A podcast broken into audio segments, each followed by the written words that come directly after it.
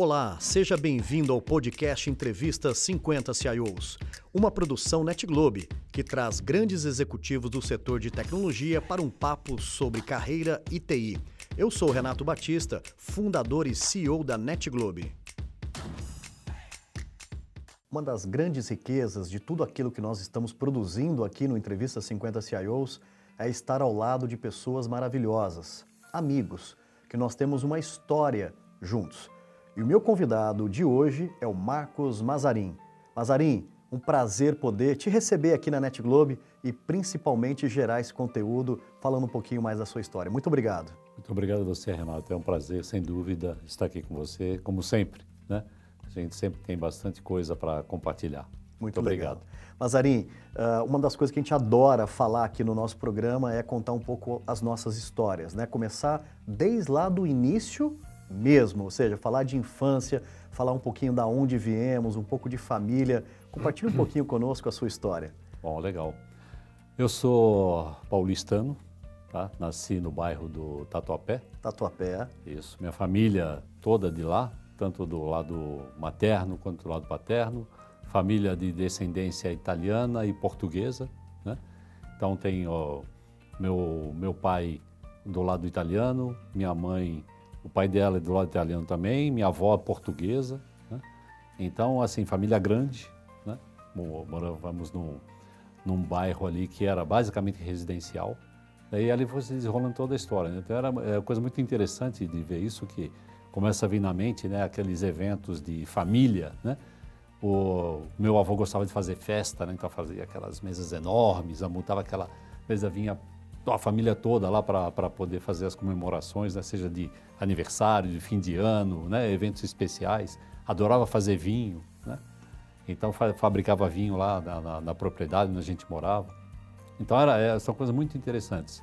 E o aspecto também da, da infância em si né? e da, das relações ali com, com os colegas, né? muita brincadeira de rua, né? jogar futebol na rua, é, jogar taco, andar de bicicleta, né? aquelas coisas assim, cara, que eram sensacionais. É assim, é uma, é uma história que hoje em dia né, é difícil você ver. É. Né?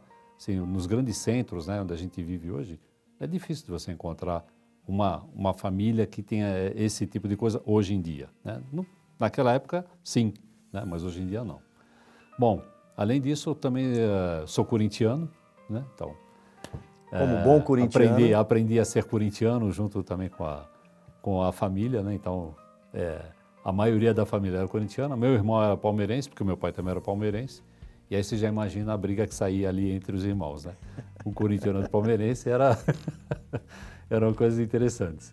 Mas a gente foi aprendendo a lidar com essas diferenças aí também, entendeu? Então essa foi, vamos dizer assim, é, praticamente a minha a minha parte da na infância, né? Então, ali do, do, do Tatuapé, né? É, eu passei a estudar nos colégios, é, que eram os colégios estaduais, né? então, ou seja, fui para a escola municipal, depois eu fui para um colégio é, profissionalizante, que era um colégio focado em engenharia. Então, a minha intenção era de se tornar um engenheiro, né? então comecei a estudar desde cedo a parte então que era relacionada à mecânica, né, que era uma das, das áreas de atuação que eu queria seguir. Né? Então fiz um, um, eh, esse eh, um vestibular na época tinha um tipo de vestibular para poder entrar numa escola profissionalizante. E isso você estava com quantos anos, Mazarin? 11, bom, comecei com 11 anos, que era para entrar no, no, no, no ginásio, tá. né, que era na época chamava ginásio ainda. Né? Entrar no ginásio e logo depois na sequência né, com 14 anos, para entrar para o lado que era o colegial. O colegial. E aí é. foi um colégio. É, Tanto o ginásio quanto o colégio foram profissionalizantes. Olha que legal. E muito cedo, hein, Mazarin? É, muito cedo. E aí aconteceu assim, numa determinada época, e quando eu tinha meus 14 anos, acabei recebendo ali, porque, modéstia à parte, fui um, um bom aluno, né? então fui, fui considerado ali como um potencial de poder é, ser selecionado para trabalhar no Banco do Brasil. Banco do Brasil. Aí o Banco do Brasil vinha nas escolas, né? Vinha lá, selecionava um grupo de alunos e aí fui trabalhar no Banco do Brasil. Então, 14 anos eu estudava de manhã, trabalhava à tarde no Banco do Brasil e voltava para estudar à noite. Olha, que legal. Foi de 14 a 18 anos, né, que era a época até você completar a maioridade, né, que você trabalhava como menor aprendiz no Banco do Brasil. Ou seja, então foi uma excelente experiência. Excelente experiência, muito cedo, já dentro de um segmento muito promissor, né? ou seja, as atividades de engenharia dão base né, para uma Isso. carreira super bacana. E aos 18 anos, né, ou seja, aí começa, eu acredito que a gente brinca, né? Ou seja, a, a vida verdadeira começa ali é. com a maioridade, né? Com a responsabilidade. Como que foi essa evolução da carreira? Então, eu, eu, considero o seguinte, acho que desde cedo, na verdade, desde que dessa época dos 14 anos, em, entrando numa atividade profissional, foi uma bagagem que você já vai começando a criar, né? Então, assim, aquilo tudo traz para você já um senso de responsabilidade.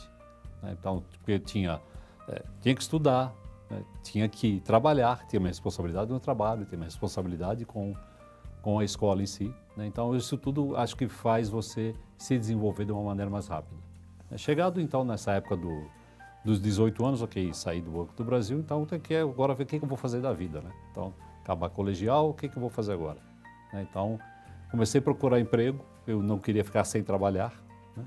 então fui trabalhar numa, numa indústria, é, numa área de vendas, né? uma vendas que não era vendas é, externa, uma, uma venda mais interna, né? eu fazia uma parte administrativa, né? e cuidando também de uma, de uma área de produção.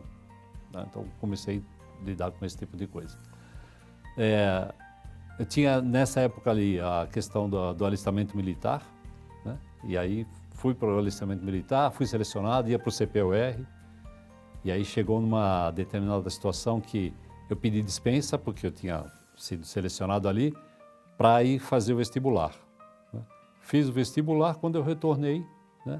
Recebi a grata surpresa do comandante ali, que perguntou se eu queria ficar, se eu queria sair. É. eu tô quero indo, sair. Tô indo. Tô indo. E aí recebi uma dispensa, entendeu? Aí fui, fui fazer, então, minha faculdade, que foi exatamente a faculdade focada em tecnologia da informação. E aí, como foi o, o próximo passo? O que, que te desafiou para frente? O próximo passo foi o seguinte, retornando disso, é, então, ok, vamos começar aqui a, a, pensar no modelo de como que a gente vai suportar a região, ok? Só que nesse ínterim, que aconteceu foi exatamente em 90. Anos 90. Anos 90. Começou que a, a empresa resolveu criar uma companhia global, a Philips resolveu criar uma companhia global em associação com uma software house holandesa, software house na época que se chamava BSO, e criou-se uma empresa chamada Origin. Que nós conhecemos, né? Exatamente. Então, essa nesse momento foi o quê?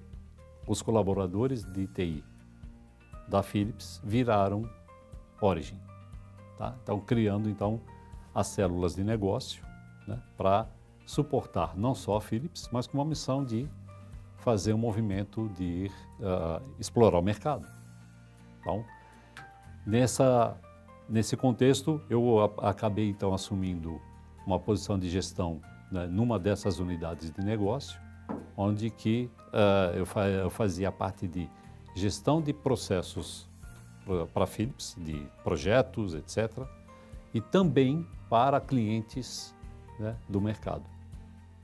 Então, numa primeira onda, foi essa a, a minha atividade. Então, eu ficava numa atividade mais de gerenciamento de equipes, né, gerenciamento de projetos que, que estavam sendo oferecidos para o mercado. Ficamos nessa atuação ainda aqui em São Paulo e passados uns dois anos aproximadamente, nós tivemos aí um outsourcing da, com a Shell Brasil no Rio de Janeiro. E aí formou-se um time né, de acho, quatro, quatro ou cinco gestores que foram montar o um negócio no Rio de Janeiro. Eu fui um deles. Aí fui para o Rio de Janeiro para montar essa operação de outsourcing para a Shell Brasil.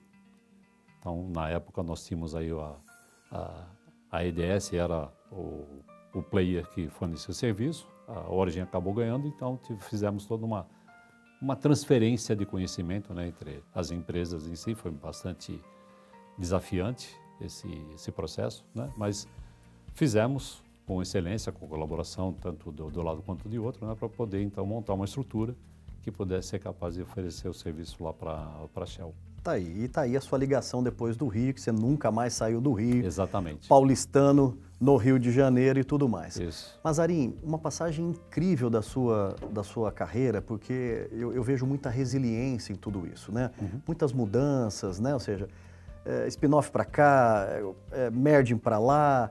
E hoje, você consegue identificar nesse momento, nessa passagem da sua carreira, um grande ensinamento que hoje você leva para a vida? Ou seja, Sim. nessa época, né, que você estava ali totalmente focado na carreira, uh, um, um grande aprendizado que você pode nos trazer hoje? Olha, o que eu diria é o seguinte: é, a única certeza que a gente tem na vida é que tudo vai ser diferente amanhã.